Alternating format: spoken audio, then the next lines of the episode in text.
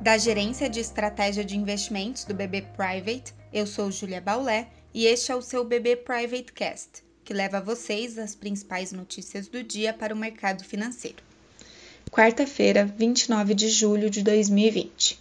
As bolsas europeias operam sem direção única, com investidores monitorando balanços mistos dos grandes bancos da região. Os futuros de Nova York, por sua vez, têm sinal positivo enquanto aguardam a fala do presidente do Federal Reserve após a decisão de política monetária nos Estados Unidos. Apesar da expectativa que a taxa de juros não se altere, o mais esperado é o discurso de Jerome Powell quanto aos demais instrumentos de auxílio à economia que a instituição pode adotar. Ainda nos Estados Unidos, hoje deverá ocorrer uma reunião entre líderes do Partido Republicano e do Partido Democrata para tratar do pacote de estímulos de um trilhão de dólares e buscar chegar a um acordo. Os investidores continuam atentos ainda ao crescimento dos casos da Covid-19 nos Estados Unidos e na Europa, e a temporada de balanços continua.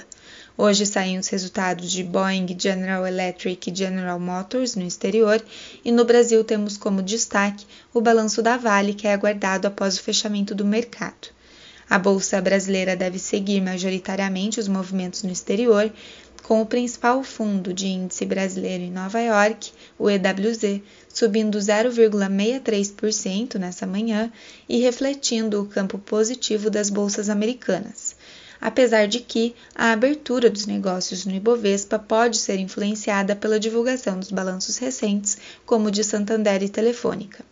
Por último, no campo político, teremos a retomada hoje dos trabalhos da Comissão Mista do Congresso sobre a reforma tributária e a equipe econômica do governo afirmou ontem que enviará, em agosto, a proposta de criação do Imposto sobre Transações Digitais para desonerar a folha de salários das empresas. Acompanhe também nossos conteúdos pelas nossas páginas oficiais de Economia e Mercado no LinkedIn e nosso canal no YouTube com a playlist BB Private Talks. Obrigada e até a próxima!